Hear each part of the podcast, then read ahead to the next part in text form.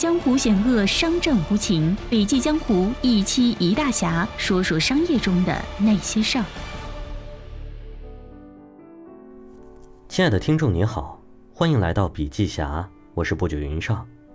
如果对今天的内容你有话要说，欢迎文末留言。如今九五后渐渐成为了社会的中流砥柱，越发有话语权，在商业中。用户分析与其他部门的职能密不可分。那么，关于九五后的用户群体研究，为我们开拓怎样的新思路呢？接下来，我们一起去听听腾讯用户总监刘亚军关于这个主题的精彩分享。互联网的发展不仅在业务形态的领域越发细分，连用户群体也越发细分聚焦。因此，我认为创新趋势也会更聚焦于更细分的垂直业务。和更细分的用户群体、场景、行为以及需求，这既是我国互联网创新的必然趋势，也是产业逐步蜕变的必然过程。现在，在大家都在讨论创新的大背景下，我把我们在九五后群体研究中的发现给大家做一次干货分享。第一，九五后群体的大致轮廓。九五后的自我形态是弹性的价值主张。九五后生活在一个物质富足而精神世界又相对自由的社会环境里，他们对自我的价值、自己的未来生活、社会发展和职业发展都有着不同的理解和追求。他们的价值主张更具有弹性。九五后认为，我可以不上班，但我可以很努力；我可以不去迎合社会的一些价值导向，但我也不会去做一些违反法治的行为。我可以追求个性，但我也希望自己是在中规中矩的情况下去有所追求的。第二点，九五后群体的动态是对小确幸的追求。九五后穷冲的价值取向趋势，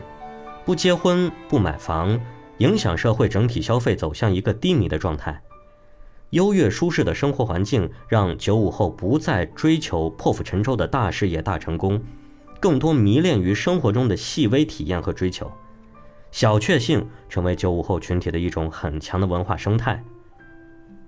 接下来是九五后的群体行为，互联网的引导者。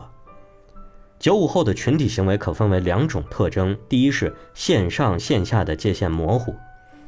九五后对产品有两个要求：一是效率高，能快速的解决自己的需求，达成目的；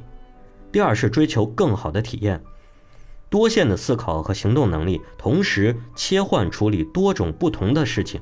这是因为他们从小接触互联网，在这样的环境中培养的习惯和能力。九五后在未来在一定程度上会影响我们在互联网生活中的行为和趋势，他们的需求、认知和习惯也会成为我们需要关注的话题。其次呢，九五后群体行为的三个关键点：兴趣、社交、职场。群体行为研究有三个核心的环节不可或缺：与事物构建的兴趣、与人的社交以及自我形象构建。第一个，我们来谈兴趣。兴趣跟社交有很强的相关性，其中线下熟人社交更容易带来一种归属感、安全感和亲切感。例如，大一的时候，我身边有一个玩得很好的姐姐带我去酒吧，从来没有去过酒吧的我去过一次之后，啊，觉得很好，能认识朋友，释放压力。换种情况，假如是我在网上认识的一个朋友，他约我去泡酒吧，但我从来没去过，这个时候我去的可能性就会变得非常低。这就是线上兴趣社交缺乏的一定的信任基础。同时，九五后在弱关系链里也会产生兴趣，主要的动机是希望去练习一些兴趣，或者去尝试一些自己之前没有尝试过的兴趣，为了挑战自己、改变自己而主动去探索。例如，一位北京的九五后特别不爱讲话，但喜欢跳舞。在跳舞的过程中，他认识了很多朋友，也发现自己改变了很多，不再那么内向。另外呢，一旦沉浸到兴趣里面，九五后就会有很强的布道式的传播欲望。例如，玩网游的九五后都会去相应的组织里寻求更多的兴趣和爱好，也总会有一些 KOL，就是关键性领袖，引领他们在兴趣上去探索。兴趣是一个很实在的形式组织。大家很愿意在这个形式组织里去做更多的追求与投入，因为现在的社会里能满足九五后的兴趣和线下社交的产品并不多，而他们会在这里寻找到、感受到更多的快乐，甚至有归属感。然后是社交，社交也可以从三个核心模块来思考，就是跨代际、熟人、弱关系。九五后越往陌生圈层外进行社交的时候，其处理能力相对会更吃力一些。第一点，跨代际。